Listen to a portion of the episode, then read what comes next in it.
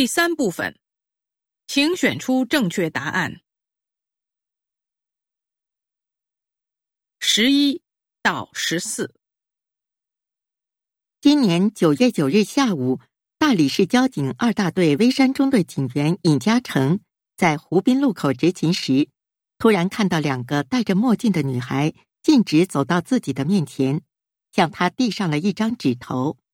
尹嘉诚接过纸头一看，原来是一张自制的罚单，还要求他签字。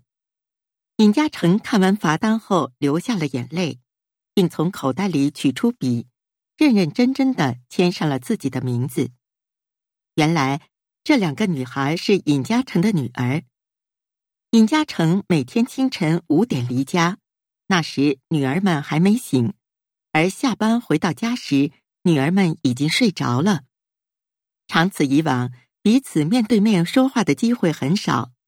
两个女儿做梦都想和父亲围坐在一起，开开心心的吃一顿晚饭。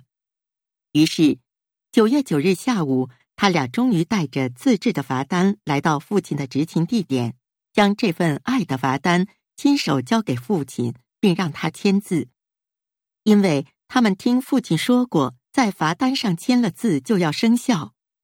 微山中队队长得知此事后，命令尹嘉诚休息三天，且不得无视两个女儿的罚单，不得出勤，否则将受到严重处罚。十一，尹嘉诚为什么挨罚？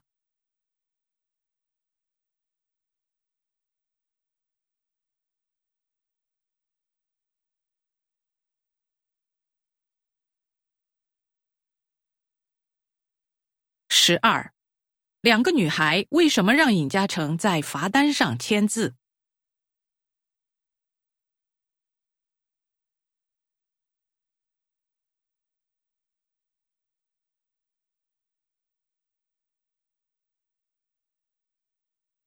十三，两个女孩的目的是什么？